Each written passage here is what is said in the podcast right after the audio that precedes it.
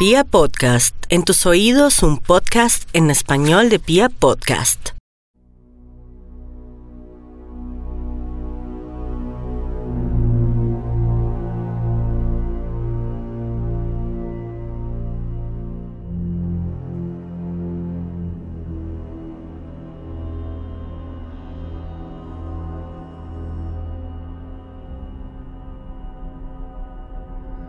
Dicen que el hombre necesita pasar 10 días de miseria para despojarse de su humanidad.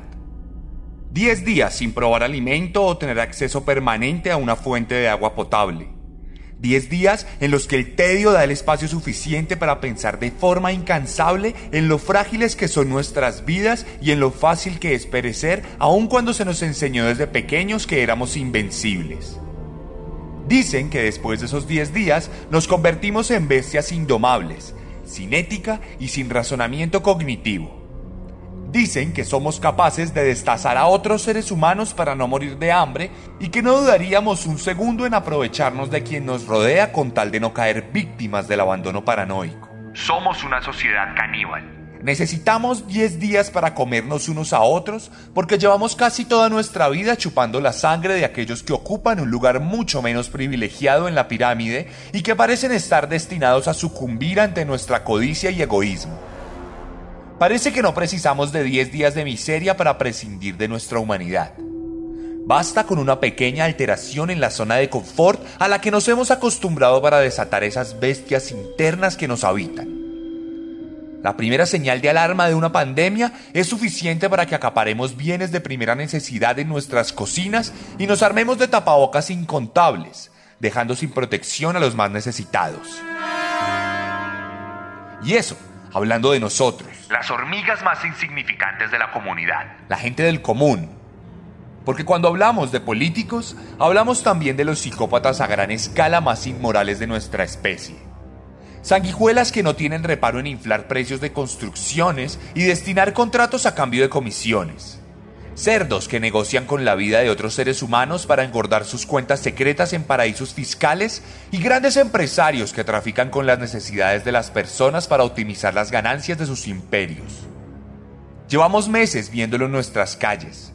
Inmigrantes venezolanos que son discriminados, no por su nacionalidad, sino por su condición económica damnificados de un sistema igualmente corrupto e ineficiente, que ahora son revictimizados por empresarios colombianos que aprovechan su necesidad para no pagarles sueldos dignos con las debidas prestaciones sociales caníbales corporativos que se alimentan de la miseria. Miserables aquellos quienes ni en tiempo de pandemia dejan de lado sus prácticas antropófagas y ofrecen créditos en tiempos de necesidades para acumular ganancias en intereses o inflan precios de los mercados subsidiados para robarse el diferencial. Caníbales. Esta sociedad está llena de caníbales. Bienvenidos a la vigésimo novena entrega de Serialmente, un podcast con contenido muy gráfico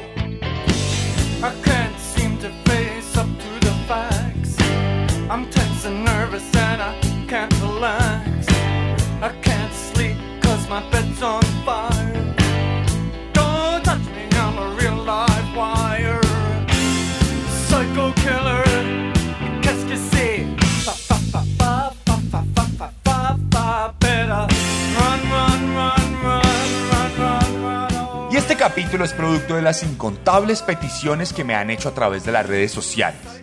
A diario recibo mensajes sugiriéndome varios asesinos para retratar a quién sería el mente las Poquianchis, el Doctor Muerte, el Monstruo de Monserrate. Pero hoy quise tomar un nombre que mis hermanos venezolanos me han replicado en incontables ocasiones.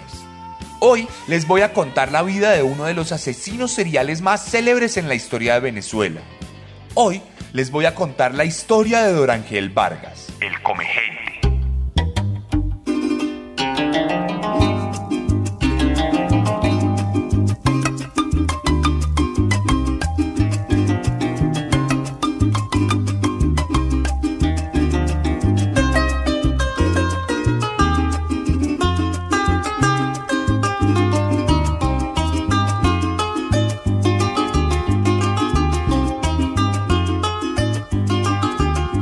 Como bien lo acabo de decir, esta historia transcurre en Venezuela. ese país con el que hemos estado hermanados durante siglos y el que hoy se ve tan lejano y tan diferente por cuenta de extremos políticos que han polarizado una relación de tiempos atrás y que ha amalgamado nuestra cultura al punto que nuestras costumbres compartidas se confunden en el exterior. Dos países que de alguna u otra forma se han sabido abrir las puertas a través de los tiempos cuando pasan dificultades. Muy a pesar de gobernantes estúpidos que se alimentan del odio. Dos países cuya relación a largo plazo sé que no se verá afectada por conatos de aporofobia disfrazada de xenofobia. Un sentimiento muy propio de la gente estúpida y con poca solvencia cognitiva. Y bueno, a ese país viajamos hoy, porque el 14 de mayo de 1957 nació José Dorángel Vargas Gómez en Cañozancudo, una población del estado de Mérida, en Venezuela, en las entrañas de una familia rural de muy escasos recursos.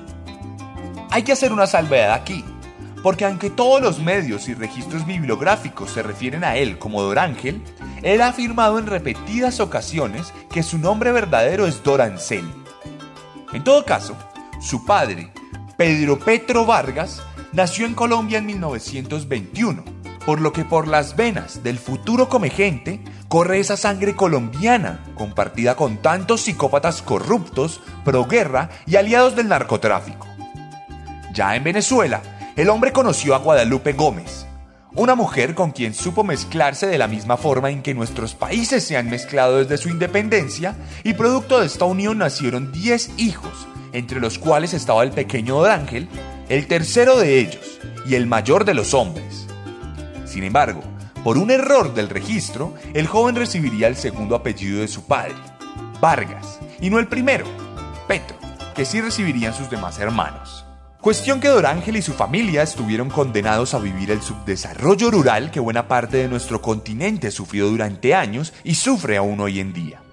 Los habitantes del campo, aquellos que se responsabilizan de la producción del abastecimiento alimenticio de nuestras naciones, solían vivir en el atraso más lamentable, sin acceso estable a la educación, electricidad e incluso agua potable en algunas ocasiones.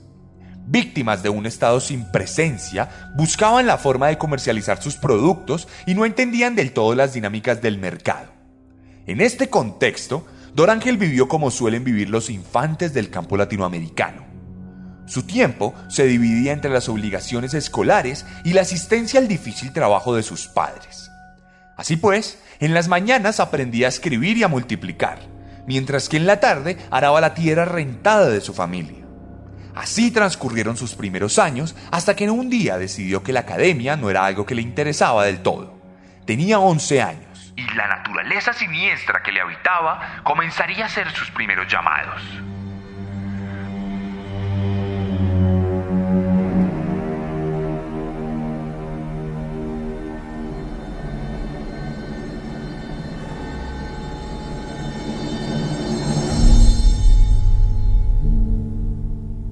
Cuando cursaba sexto grado, Dorángel comenzó a presentar constantes episodios de indisciplina en los que dejaba de prestar atención en clase y se embelezaba con nimiedades ajenas a la academia. Estos episodios cada día fueron más intensos y llegaron a asustar a otros niños, quienes extrañaban ante los gritos histéricos del joven. Todo esto fue asumido como una simple travesura en casa. Pero los adultos alrededor de Dorángel nunca lograron dimensionar realmente el error que habían cometido al no prestarle atención al comportamiento del niño, porque en realidad lo que estaba pasando es que Vargas estaba dando sus primeras muestras de locura paranoide, manifestada a través de supuestas apariciones de demonios y espíritus que le hablaban al oído y que se le materializaban frente a sus ojos para sacarlo de todos sus cabales. Y es que a partir de allí, el comportamiento del niño sería tremendamente violento de forma esporádica y aleatoria, al punto de que un día llegaría a atacar a uno de sus hermanos, Manolo, blandiendo un machete de manera desaforada, intentando apuñalar al niño, acusándolo de ser uno de los demonios que lo acechaban. Este tipo de acontecimientos terminaron por dar como resultado la expulsión de su escuela y una explicación ridícula a todos sus males, según los médicos de la región. Lo más seguro es que el niño se masturbe mucho, dijo el doctor. Una triste muestra del subdesarrollo cognitivo endémico de nuestros países.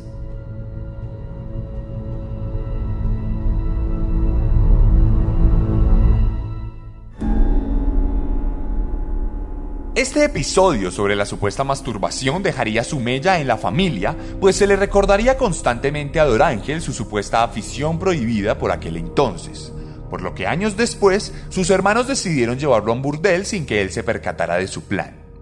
Pensando de que se trataba de una discoteca normal, Dorángel fue abordado por una trabajadora sexual contratada previamente, la cual jugó a seducirlo y a llevarlo a un lecho a que perdiera su virginidad, a lo que él respondió con violencia desmesurada golpeándola y arañándola como si de un demonio se tratara.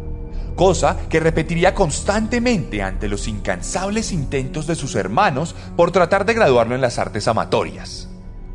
El comportamiento del ahora adulto se había tornado completamente insoportable para su familia, llegando al límite de sus acciones un día en el que comenzaría a gritarle a su madre luego de que ésta le sirviera el almuerzo, alegando de forma demente, con machete en mano, que ella realmente quería envenenarlo y que él no lo iba a permitir.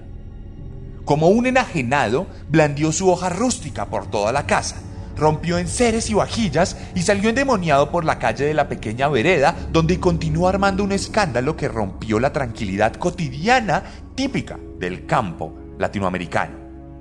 Esto ocasionó que la policía entrara en acción y lo capturara luego de un gigantesco forcejeo en el que habría escupitajos, golpes e insultos.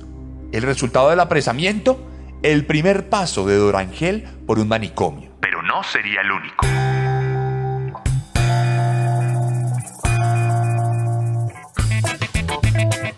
Yo les voy a relatar una historia espeluznante historia él come gente que se llamaba Dorángel. Un día un par de muchachitos encontraron unos pies, las manos y una cabeza a las orillas del Torbes. El hombre fue llevado al manicomio de la región, el centro de reposo Dr. Raúl Castillo. Una suerte de albergue sin mucha complejidad diseñado para alojar a los enajenados que corrieron con la desdicha o la suerte de no habitar nuestra misma realidad. Allí fue dejado por la policía y entrevistado por uno de los doctores que se limitó a consignar que Dorángel había sufrido un ataque psicótico y que probablemente se tratara de una enfermedad patológica, por lo que se recomendaba confinarlo para estudios futuros y análisis de su personalidad. Y así fue. Allí pasaría un tiempo considerable en el que se reportaría la visita periódica de su padre y un comportamiento ejemplar. Vargas se levantaba a la hora indicada, se bañaba en el tiempo estipulado y acataba sin ningún tipo de resistencia las órdenes de los guardias del lugar. El típico comportamiento de la inmensa mayoría de los psicópatas organizados cuando son confinados tras algún tipo de prisión. yo sí que me los comía Debido a su buena conducta, fue dejado en libertad tras unos pocos meses. Esto a que según los informes, se había curado totalmente tras no mostrar ningún síntoma visible de locura, por lo que simplemente se recomendaba seguimiento por parte de sus familiares para estar al tanto de si había algún nuevo brote de locura. Era la década de los 80 y la exploración de nuestra mente era algo a lo que aparentemente no se le había dado la suficiente importancia en nuestro continente y en este caso particular en Venezuela. Por lo que nadie se percató de que Dorangel era un esquizofrénico paranoide con fuertes episodios psicóticos que no iban a desaparecer de la nada. Por lo que claramente no se iba a curar así como así. Por lo menos sin un fuerte tratamiento con terapias constantes y medicamentos estudiados y probados en otros seres humanos. La locura se nutre de forma desaforada cuando reina el subdesarrollo.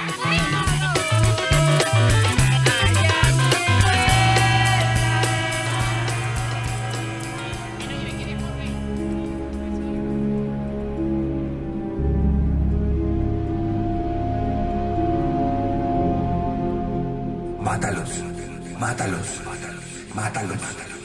No vales nada, no vales nada, no vales nada.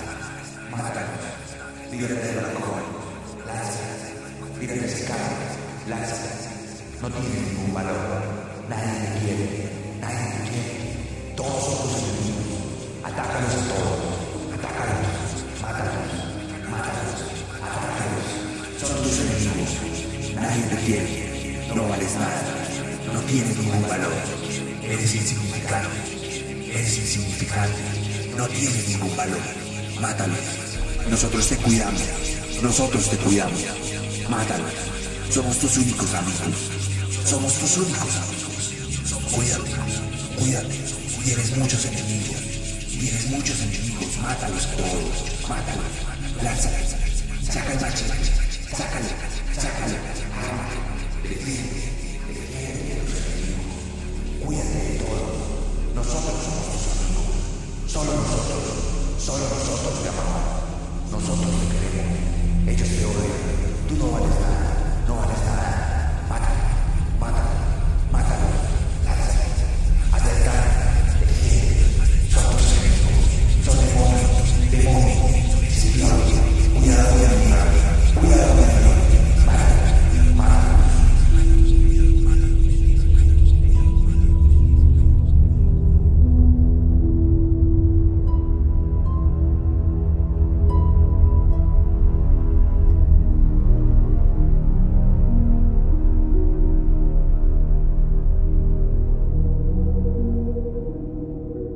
Nadie supervisó a Dorangel y pronto la esquizofrenia volvió. Pronto volvieron los demonios a su cabeza y la locura se apoderó de toda su casa, arrancando la paz de la vida de sus padres y de sus hermanos. Vivía gritando todo el día y blandía su machete sin conmesuración, al punto que sus hermanas se encerraban bajo llave todo el tiempo y nadie se atrevía a controlarlo. Luego se iría a vivir al garaje de su casa. Dormiría sobre una manta y no recibiría ningún tipo de alimento por temor a ser envenenado. Así pasarían dos meses, y Dorángel decidiría irse de casa y del pueblo para radicarse en Valencia, la capital del estado de Carabobo, donde se sabe que trabajó como guardia de seguridad, salvaguardando parqueaderos, lavaderos de carros y otros establecimientos con una pistola al cinto. Algo que no es muy recomendable en pacientes esquizofrénicos, aunque afortunadamente no se presentó ningún tipo de incidente durante estos cuatro años que duró aquella etapa de su vida, en la que por demás se aisló completamente de su familia y desapareció por completo del panorama. No hizo ni una sola llamada, no envió ni una sola carta. Y por supuesto que jamás llegó a visitar a sus padres campesinos, que a decir verdad tampoco lo extrañaron en demasía.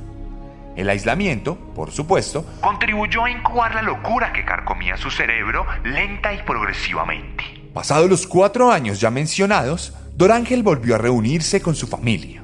Llegó a la casa de su hermana con una maleta llena de enlatados, la barba desaliñada y una panza prominente. Vio que ella estaba sola y solo atinó a insultarla por no haberse casado aún. A pesar de las injurias, ella lo volvió a reunir con el resto de su familia y logró que viviera allí unos meses. El hombre caminaba por las calles del pueblo con un cuchillo en la mano y amenazaba a todo aquel que se atravesaba en su camino. Había perdido por completo la cordura y pronto no tardaría en volver a escapar para desaparecer nuevamente. La demencia se había apoderado de él. Compañeros, lamentablemente por ahora los objetivos que nos planteamos no fueron logrados en la ciudad capital. Es decir, nosotros acá en Caracas no logramos controlar el poder. Ustedes lo hicieron muy bien por allá, pero ya es tiempo de evitar más derramamiento de sangre, ya es tiempo de reflexionar y vendrán nuevas situaciones y el país tiene que enrumbarse definitivamente hacia un destino mejor.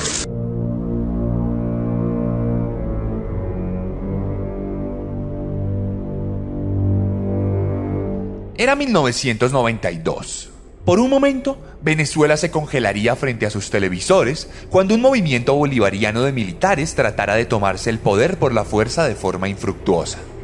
Los oficiales del ejército, comandados por Hugo Chávez, fallaron a la hora de privar al presidente de sus funciones y vieron cómo sus ambiciones se veían frustradas tras ser puestos tras las rejas. Todo el país parecía haberse detenido en el tiempo y la incertidumbre política se sumaba a los vejámenes propios de un país latinoamericano en pleno siglo XX. Y sin embargo, Don Ángel no tenía tiempo ni cabeza para preocuparse de lo que ocurriría en su país. Probablemente ni siquiera le importara.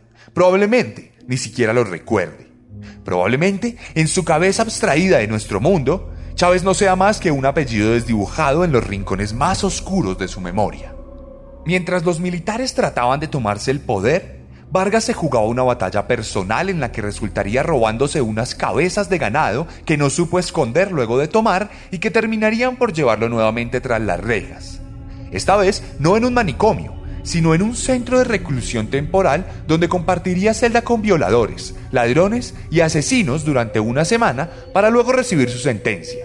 Dos años de cárcel en la penitenciaría de Santa Ana. Allí, un par de meses después de haber empezado a purgar su condena, Dorángel se proyectó como un preso modelo por su buen comportamiento y su habilidad para no meterse en problemas particulares. Sin embargo, su abogada defensora, de oficio por supuesto, encontró en el archivo del preso su historial psiquiátrico, descubriendo su condición de inimputable y apelando la condena, logrando así que el hombre fuera nuevamente remitido al instituto mental del que alguna vez hizo parte. Una vez más, la locura se encargaría de salvarle el pellejo al psicópata.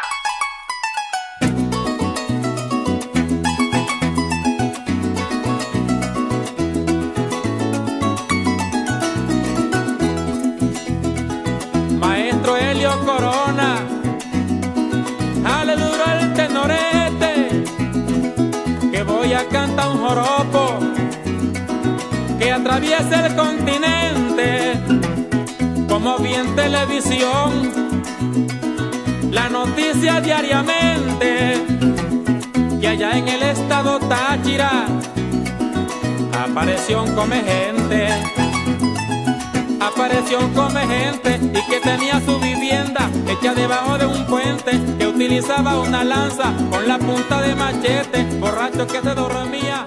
De cualquier manera, lo que parece una suerte de decisión injusta resulta siendo lo mejor para la salud mental del prisionero, pues al salir de la cárcel es evidente su deterioro cognitivo producto del encierro y de la falta de tratamiento. Tiene innumerables tics nerviosos, se ríe sin motivo alguno y mantiene conversaciones con entes imaginarios. Al llegar al sanatorio mental, nuevamente es revisado por los doctores del lugar, los mismos que lo atendieron siete años atrás y esta vez el diagnóstico es muy diferente. Los psiquiatras encuentran a un paciente completamente desligado de la realidad. Un hombre que no tiene conciencia aparente de lo que le rodea o del contexto en el que se encuentra.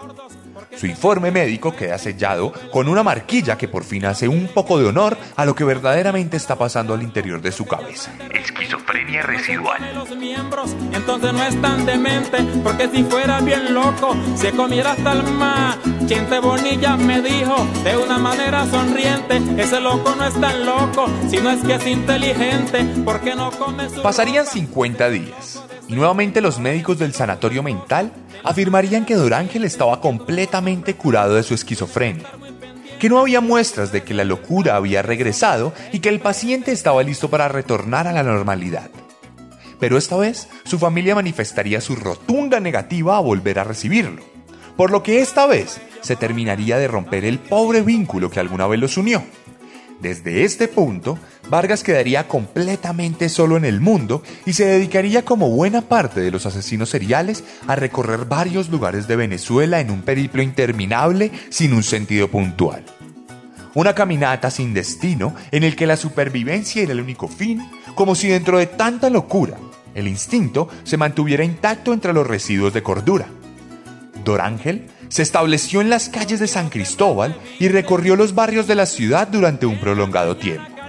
Se volvió un auténtico habitante de calle que escarbaba la basura en búsqueda de comida y que comenzó a adecuar algunas latas como ollas, algunas telas como techo y algunos palos como armas en caso de emergencia. Entonces, El comegente se mimetizó entre la miseria.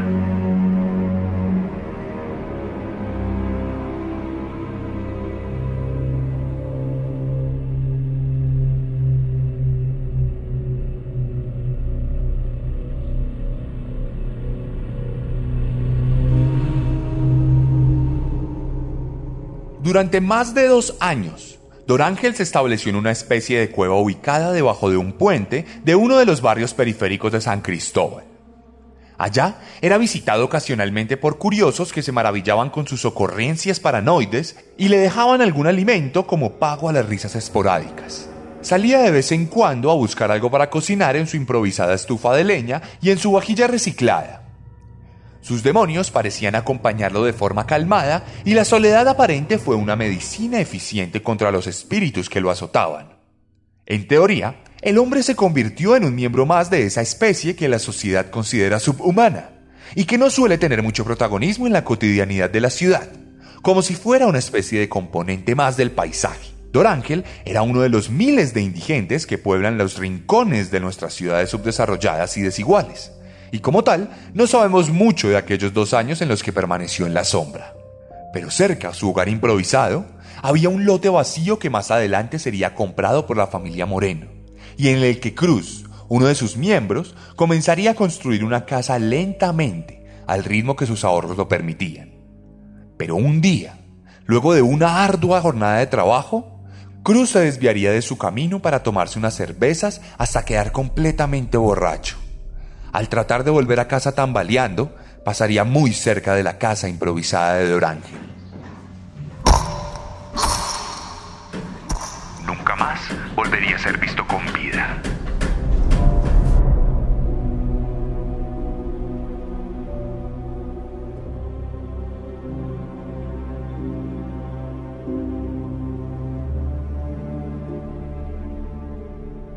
El 7 de febrero de 1995, en un potrero cercano a la cueva de Dorángel, fueron encontrados los restos de Cruz Moreno, esparcidos por el pasto de forma desordenada e inconexa.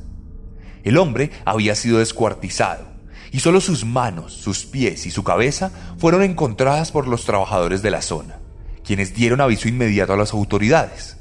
La investigación por la desaparición del hombre ya había comenzado semanas atrás, en enero cuando su hermano acudiera a la policía.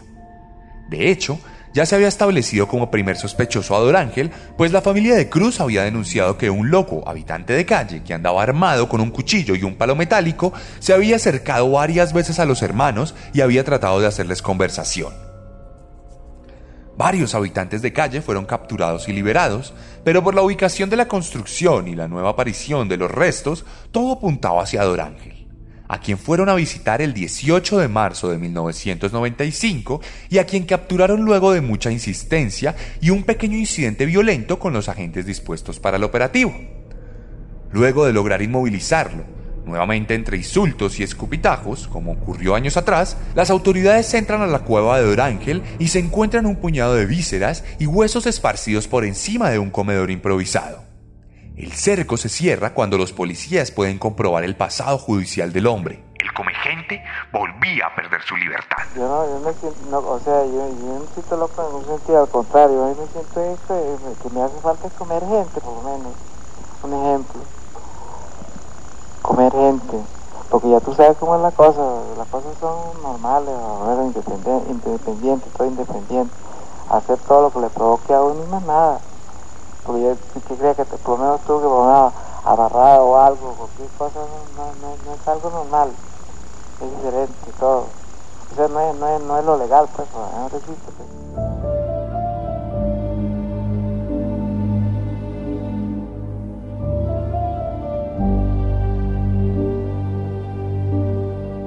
Ángel nuevamente pisa la cárcel de Santa Ana, donde es recibido por los demás reclusos con reacciones mixtas que iban desde el miedo absoluto por el hecho de haber matado a alguien y comérselo, pero también con alguna indiferencia y escepticismo por ser considerado un supuesto chivo expiatorio de la policía en un caso sin resolver. De cualquier forma, su nueva estancia en la prisión otra vez es pasada por una conducta intachable en la que incluso llega a cruzar palabras y chistes con el director del penal. Los reclusos hacen también chistes incómodos con su condición de caníbal y corre el rumor de que nadie quiere compartir celda con él. Durante los meses que estuvo en prisión no recibió ni una sola visita y por el contrario se volvió una especie de atracción para todos los familiares que iban al lugar a ver a sus seres queridos. Se dedicó a divagar en medio de la nada. Nunca hizo parte de ningún tipo de actividad y aunque su cuerpo estaba en la prisión, su mente parecía surcar los cielos más recónditos del planeta Tierra. Pero no todo es paz para Dorángel. Los espíritus que lo han agobiado toda su vida vuelven a estar presentes durante su estancia en la cárcel. El hombre tiene fuertes episodios psicóticos y depresivos en los que luego de gritarle a la nada se confina y no recibe alimento durante días. llora y se queja de que lo acechan sus demonios y los dos psiquiatras de la cárcel no siempre están disponibles para él. Algunos reclusos se burlan de su condición enajenada y las autoridades de la prisión comienzan a percibir el problema que hay detrás del hecho de que un auténtico loco se encuentre tras las rejas. Sin embargo, en todo Venezuela no existe una cárcel para enfermos mentales, pues la única que había fue cerrada poco tiempo atrás por falta de presupuesto. De esta manera, no hay forma en todo el país de cuidar de la seguridad de los reclusos con problemas mentales y las oportunidades de Dorángel se reducen al martirio constante de su propia locura sin medicamentos y terapias propicias para una persona en su condición. Pero la libertad tocaría las puertas del penal. Porque en junio de 1997, casi dos años después de ser capturado, a Santa Ana llega una carta de libertad para Dorángel debido a que no hubo pruebas concluyentes de canibalismo y a que los amplios récords mentales del recluso determinaban que su condición era inimputable. Las pocas salidas legales del caso terminaron por remitir su libertad, justo cuando uno de los jueces involucrados determinó que lo mejor era recluirlo indefinidamente en el mismo sanatorio mental donde había pasado varios meses. No obstante, esta orden había llegado unos días tarde porque cuando se tomó esta decisión, Torángel Vargas ya había salido de prisión y se había esfumado en el submundo de la Venezuela urbana.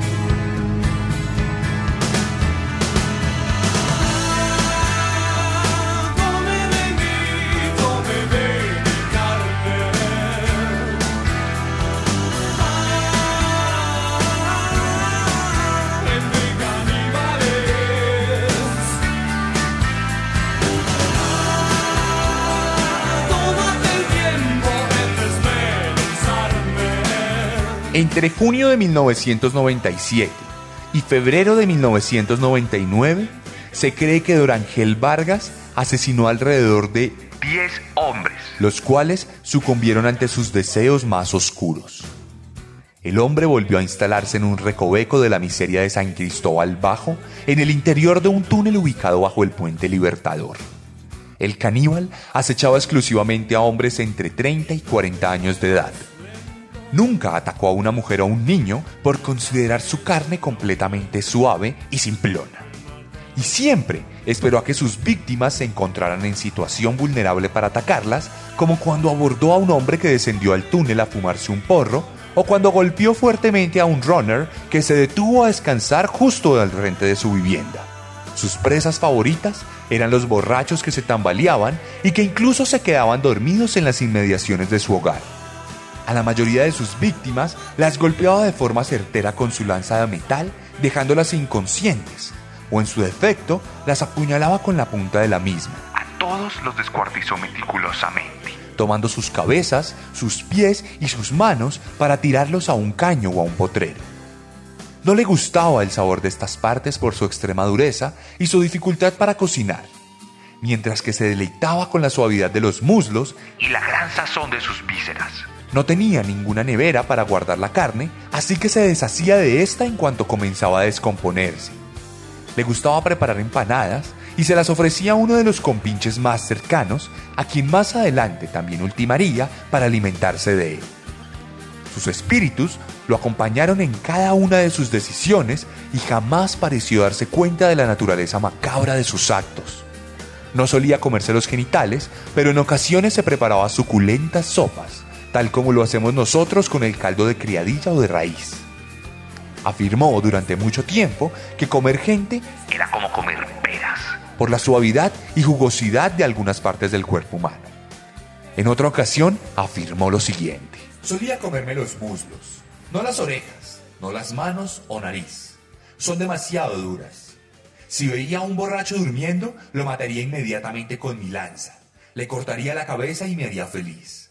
Quiero volver allí y cavar un gran agujero para enterrarlos. No me avergüenzo de nada. Siento que me han encerrado en la cárcel por nada.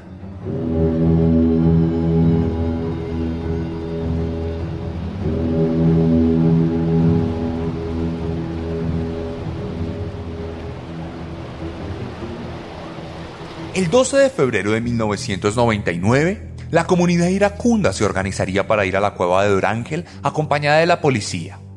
Los asesinatos conmocionaron a Venezuela durante los últimos meses. Las imágenes de las cabezas y las extremidades cercenadas invadieron los periódicos sensacionalistas y se sumaron al panorama sórdido y desolador que suele acompañar a nuestros países de forma constante.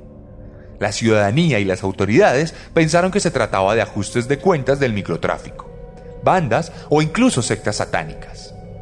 Pero a medida que pasaba el tiempo y se sumaban homicidios, se fue descubriendo un patrón de comportamiento puntual un espectro de tiempo y espacio común entre los casos y un modus operandi que terminó por cerrar el cerco en los alrededores de la cueva del famoso Comegente. Entonces, cuando Dorángel vio que a su alrededor había una turba sedienta de venganza, se echó a correr infructuosamente para ser capturado pocos metros después por los policías de la localidad. En su casa improvisada se encontraron algunas cabezas y restos de carne humana porcionada. Lista para ser consumida. Cuando más adelante le preguntaron qué había ocurrido, respondió con total naturalidad. Yo no me siento loco en ningún sentido. Al contrario, yo lo que me siento es que me hace falta comer gente. Porque ya tú sabes cómo es la cosa. Las cosas son normales, independientes. Hay que hacer todo lo que le provoque a uno y más nada. ¿Por qué está detenido en Politáchira? No, por nada, a mí me reclutan. así. ¿Lo reclutan? Eh, ¿Le gusta, se siente cómodo aquí? No, hombre, aquí- antes sí, pero ya no, ya lo que me, me quiero es ir. Sí, ¿qué va a hacer si sale en libertad? Trabajar, trabajar, ¿Trabajar de qué? trabajar de lo que salga, ¿Qué le gustaría? ¿En qué le gustaría trabajar? de lo que salga. ¿Sí? Sí. Lavando carro, eh, limpiando, pintando. ¿Qué le gustaría? Ah, ¿Ah? pintar. Pintar. ¿Usted es feliz, Durante? Sí, yo sé.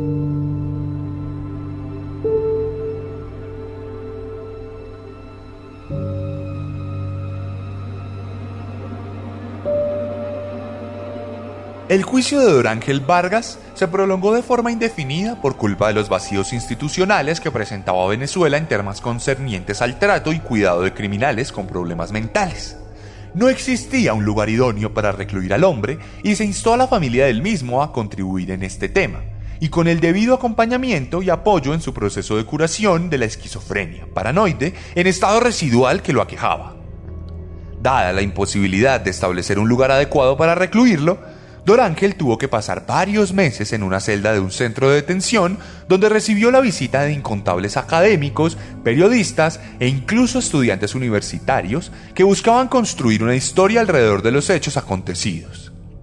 Poco a poco, la situación provisional comenzaba a hacerse indefinida y Dorángel sigue ocupando hoy en día una celda aislada en un centro de detención provisional donde normalmente caben hasta 20 reclusos que no pasan más de una semana mientras esperan su condena. Varios psiquiatras se han apersonado del caso de forma independiente, visitando a Vargas y suministrándole medicamentos para estudiar los procesos de su enfermedad mental. La familia del prisionero cada vez lo visita menos y con el tiempo dejaron de aparecerse por el lugar, desentendiéndose por completo de la situación del hombre, quien en ocasiones parece no entender nada de lo que pasa alrededor suyo. Dice que quiere salir para ponerse a trabajar. Legalmente, ningún prisionero debe pasar más de ocho días en un lugar de estos. Dorángel Vargas ha pasado años enteros recluido sin sentencia definitiva. No sabemos realmente el número exacto de víctimas que se cobró, pero cuando se le pregunta por ellas, responde lo siguiente. ¿Los muertos? Esos son los que lo joden a uno. Ahí llegan, ahí llegan. Todos, todos escoñetados. Vienen a esta hora a joder por ahí. Puro a joderlo a uno. Eso es lo que me tiene jodido. Ahí llegan los muertos. Los que me comí. A veces vienen de noche. No me dejan dormir. A veces vienen. A veces se van. Y hablan. Me dicen que no los piense. Que no piense nada. ¿Será para ayudarme?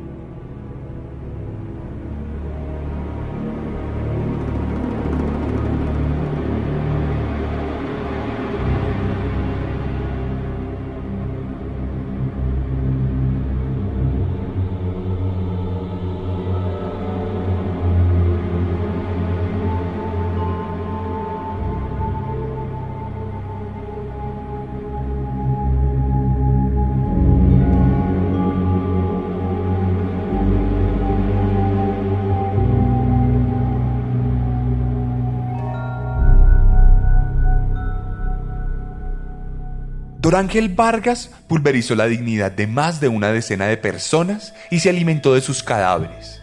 Lo hizo con sus propias manos y se embadurnó en la sangre de sus presas sin ningún tipo de pudor. Me gusta pensar en el comegente como una personificación horrenda de lo que hacen los que nos gobiernan. Puede que nuestros líderes no se bañen en nuestra sangre, pero sin lugar a dudas se alimentan de nuestra miseria. Construyen sus imperios sobre nuestra dignidad y trafican con nuestras vidas a cambio de muchos ceros en sus cuentas de ahorro. Los bancos se llenan sus estómagos como bestias con nuestras necesidades y sus intereses en tiempos de pandemia no son más que la manifestación antropófaga de su sistema financiero. Al final, vivimos inmersos en una sociedad caníbal. Y ustedes, yo, nosotros, somos las presas. ¿Y ustedes? ¿Alguna vez han canibalizado a alguien más?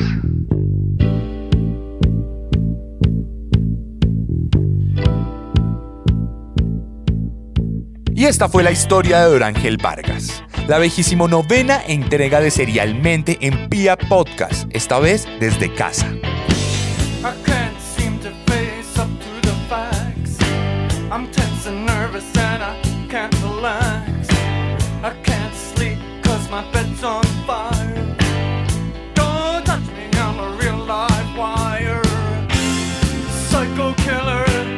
Si quieren ver algunas imágenes, algunos datos especiales, algunas trivias o algo por el estilo, pueden remitirse a mi Instagram donde voy a publicar un material al tiempo de publicación de este podcast. En ese material ustedes van a poder encontrar algunas preguntas, algunas encuestas, la música y los nombres de las canciones que salieron en este lugar. Además, pueden ver algunas de las entrevistas. Recuerden que mi Instagram es arroba el arracadas arroba el raya al piso, raya al piso, arracadas, dos rayas al piso. Encontrarán una publicación donde me pueden comentar su opinión sobre este podcast, pero además encontrarán un highlight en los stories donde ustedes van a poder ver aún más información en otro formato.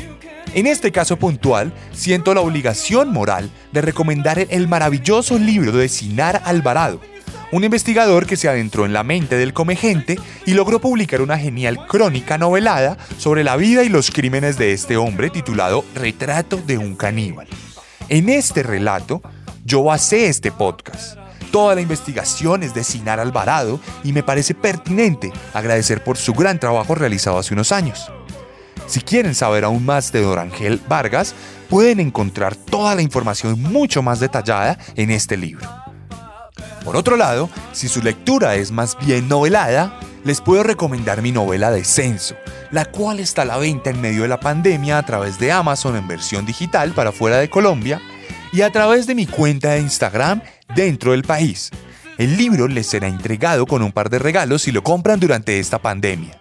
Cuando termine todo esto, las bibliotecas volverán a abrir y podrán encontrarlo en la Panamericana, en la librería Lerner, en la librería Nacional y en otras muchas más. Además, les recuerdo que ya tenemos un Patreon de Serialmente en el que ustedes podrán tener acceso exclusivo a contenidos nuevos, contenidos distintos, audiolibro de descenso y también otras narraciones sobre asesinos seriales mucho más repugnantes y directas.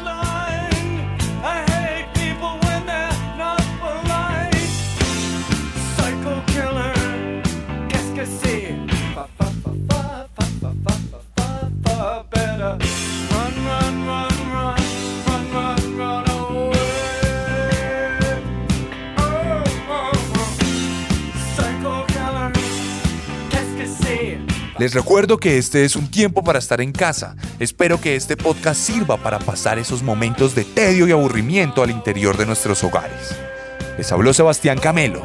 Nos vemos la próxima semana con un nuevo monstruo.